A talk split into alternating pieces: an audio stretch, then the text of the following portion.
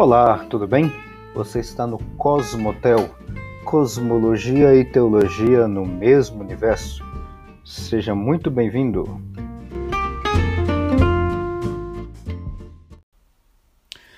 Olá, tudo bem? Paz do Senhor. Bom, hoje a gente vai continuar a nossa conversa, a nossa a nossa jornada, a gente pode até chamar assim, né? Talvez, a jornada sobre a semana da criação. Nós estamos em Gênesis, capítulo 1. Nós já passamos aí pelo primeiro dia, pelo segundo dia, ou dia 2, ou dia segundo. Uh, na última conversa que nós tivemos foi no dia terceiro, ou terceiro dia. Tá? Tem, uma, tem uma pequena diferença aí, né, como eu mencionei, entre segundo dia e dia segundo, tá? Mas tem uma diferença, mas eu vou ignorar essa diferença por agora, tá? Então eu vou colocar aí de forma intercambiável, tá? Então, o que nós vamos conversar hoje vai ser o dia quarto, ou quarto dia. E esse dia tem um negócio muito interessante, tá? Extremamente interessante. Já vamos diretamente para ele, tá? Porque tem muitas coisas que eu já falei sobre literatura, sobre a construção de gêneros, a questão de mitologia, a questão de narrativa mítica e tudo mais, que está nas conversas anteriores. Agora eu vou focar um pouco mais no texto em si, tá? Para gente, é...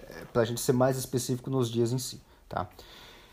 Então vamos lá. O quarto dia começa justamente no versículo 14, tá? E disse Deus: haja luminares na expansão dos céus, para haver separação entre o dia e a noite. E sejam eles, esses luminares, para sinais e para tempos determinados, e para dias e anos Versículo 15: E sejam para luminares na expansão dos céus, para iluminar a terra. E assim foi. E Deus fez os dois grandes luminares, o luminar maior para governar o dia e o luminar menor para governar a noite. Ponto vírgula. E fez as estrelas. Versículo 17. E Deus os pôs, os luminares, as estrelas, na expansão dos céus, para iluminar a terra, e para governar o dia e a noite, e para fazer separação entre a luz e as trevas. E viu Deus que era bom. E foi tarde e manhã o dia quarto. Agora observa um, um, um, um pequeno detalhe uh, assim muito interessante. Primeiro, né? Um negócio que eu não, que não tinha me atentado, não tinha é, é, puxado atenção até agora é. Veja que no, no, no, primeiro dia Deus fez a luz, né? separação de luz e trevas, chamou trevas de noite, a luz de dia. Não tem luminar aí, só tem luz, separação de dia, separação da noite. E não tem a expressão como a gente viu agora, e viu Deus que era bom no primeiro dia. No segundo dia, que começa no versículo 6, é, é, é, separação do meio de, de águas, você tem as águas acima da expansão e abaixo da expansão, foi o segundo dia, mas não tem e viu Deus que era bom. Ou seja, primeiro dia e segundo dia não tem isso. O terceiro dia já tem. O terceiro dia já mostra lá a porção seca aparecendo no meio das águas, na parte debaixo da expansão e nas nessas porções secas emergindo, que é o que o texto diz, a terra está produzindo a vida verde ou a vida vegetal. E aí Deus vai lá e diz que viu Deus que era muito que era bom. Apenas no dia 3. No dia 4, ou dia quarto, também tem a expressão e viu Deus que era bom. Aí vem a pergunta, por que, que o, o dia 1 um e o dia 2 não foram bons? Deus não viu que isso era muito bom? Ou que, que tem, algumas, tem algumas bíblias que traduzem isso como e viu Deus que era muito bom. Detalhe, viu Deus que era bom é diferente de viu Deus que era perfeito. São coisas completamente diferentes, tá? Completamente diferentes. Apesar de que podemos interpretar a natureza como sendo a expressão perfeita das coisas criadas. Um outro detalhe. Deus não está dizendo que as coisas são perfeitas e aí perfeição na nossa ótica é completamente diferente na ótica de Deus. Tanto que Deus não está falando que as coisas são perfeitas, e sim são boas, tá? Tem esse detalhe. Depois, mais para frente, a gente vai ver aí, depois que a gente vê é, outros, é, outros a gente vai ver o que, que significa é, e viu Deus que era bom. Mas vamos focar agora no quarto dia, tá? O quarto dia, então, é o quê? O quarto dia é essa Deus agora está no terceiro dia Deus tratou com a parte de baixo da expansão. O quarto dia agora Deus tratando com a parte de cima da expansão, tá? E o que que tem nessa expansão dos céus ou o que que tem lá? Nada. Nada. Só tem a expansão e lembre-se, como a gente viu lá no no, no segundo dia, acima da expansão você tem as águas, tá? Tá mais especificamente no versículo 7. E, e, fez Deus a expansão, e fez separação entre as águas que estavam debaixo da expansão e as águas que estavam sobre, acima da expansão. Então nós temos a expansão e águas acima da expansão, mas nada, somente isso. Aí lá no quarto dia, depois de Deus ter feito ou tratado com as coisas abaixo da expansão, Deus agora está tratando com as coisas acima da expansão. E ele está tratando o quê? O que, que Deus fez na expansão, que tem a expansão, e águas acima da expansão? Deus fez, que é o que diz o versículo uh, ah, 14, Deus colocou ou fez luminares na, não é acima, na expansão dos céus. Então, os luminares não estão acima da expansão, não estão no meio das águas que estão acima da expansão, não estão acima das águas das águas que estão acima da expansão. Não, estão na expansão. Isso é extremamente importante, que é a posição entre aspas desses luminares. Você observando a figura que o Diego deve ter colocado aí, é exatamente uma terra plana, a expansão, que são os céus, as, o domo, que é a concepção que o, que o Moisés tinha, águas acima da expansão e os luminares. Que luminares são esses? Tem diversos. Tem dois grandes luminares, o luminar maior para governar o dia e o luminar menor para governar a noite. E as estrelas, que são outros luminares pequenininhos, são pequenos pontinhos, tá? É isso que Deus fez no quarto dia, tá? Uh, eu vou ficar hoje só nessa descrição, tá? Porque na, na próxima conversa vai ter uma, uma que eu quero colocar. Eu vou voltar novamente no quarto dia, porque esse negócio de falar das estrelas e dos luminares maior e menor apenas no quarto dia. Lembre-se que no primeiro dia, quando Deus fez a luz, fez separação de trevas e luz Lá ele já fez dia e noite. Só que ele fez dia e noite sem os marcadores, que são os luminares. Pera, mas como? Isso não pode acontecer.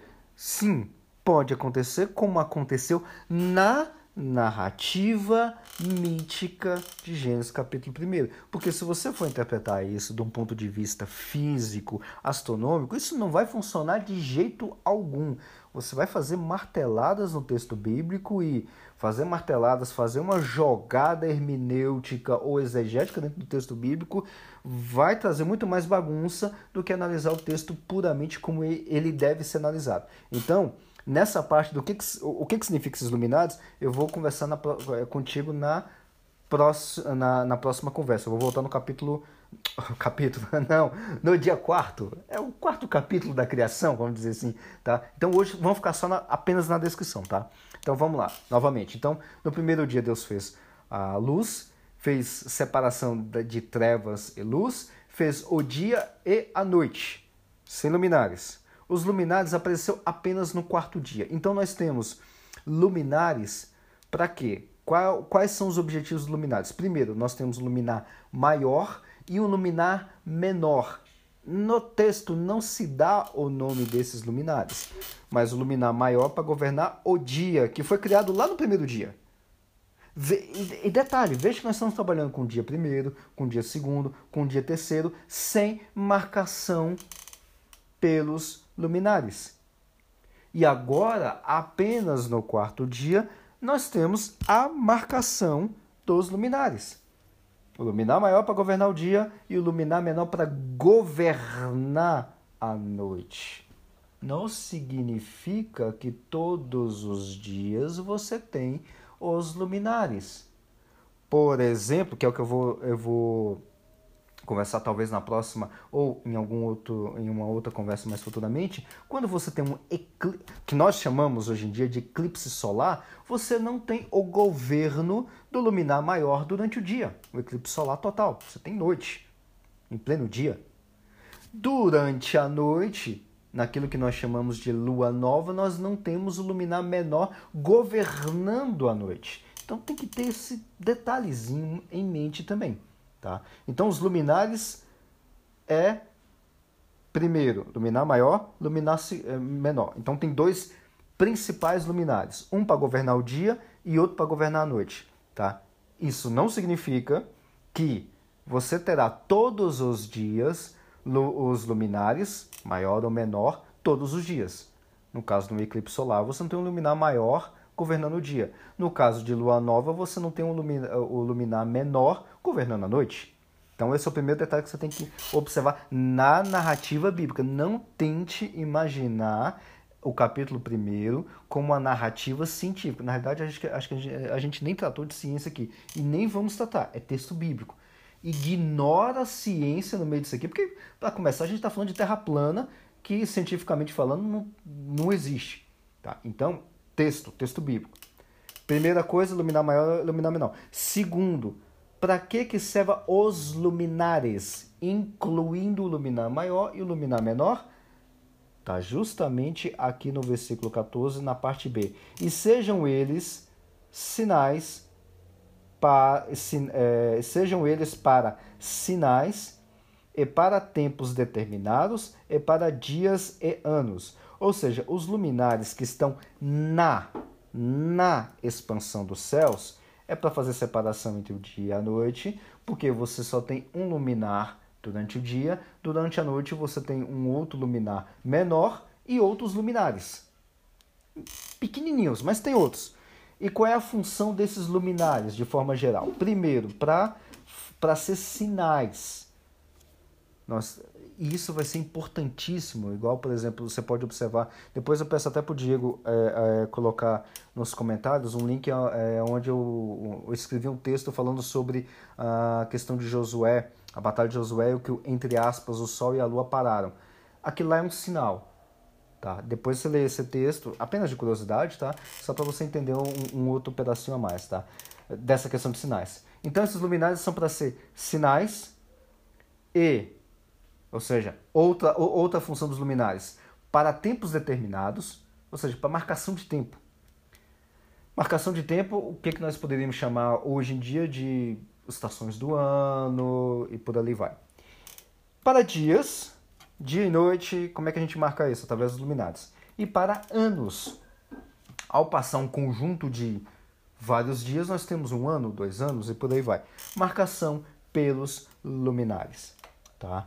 E aí, lembre-se que os luminares são luminar maior, que nós poderíamos chamar anacronicamente de Sol, luminar menor, que anacronicamente, ou seja, a gente está colocando um pensamento nosso lá na cabeça de Moisés, que seria a Lua, e as estrelas. As estrelas aqui, fazendo novamente um anacronismo, interprete como as estrelas que nós vemos durante a noite normalmente, mais planetas, tá? Os planetas que nós observamos a olho nu, tá? Nós observamos planetas olho nu, por exemplo, Mercúrio, Vênus, é, Júpiter, Saturno, Marte, se bem que as minhas vistas a olho nu só observam isso, tá? Mas os outros é, é, dá para observar com binóculo e com telescópio dá, dá para observar. Aqui é tudo chamado de estrelas, tá? Então, na nossa próxima conversa, depois dessa descrição toda, nós vamos falar o significado desses luminares dentro da cultura do Antigo Oriente Próximo para Moisés e Israel e por que, que esse negócio, esses luminares só foi criado apenas no quarto dia e não logo no primeiro dia Por quê? Próxima conversa a gente vai retornar essa ideia, tá? Muito obrigado e até a próxima.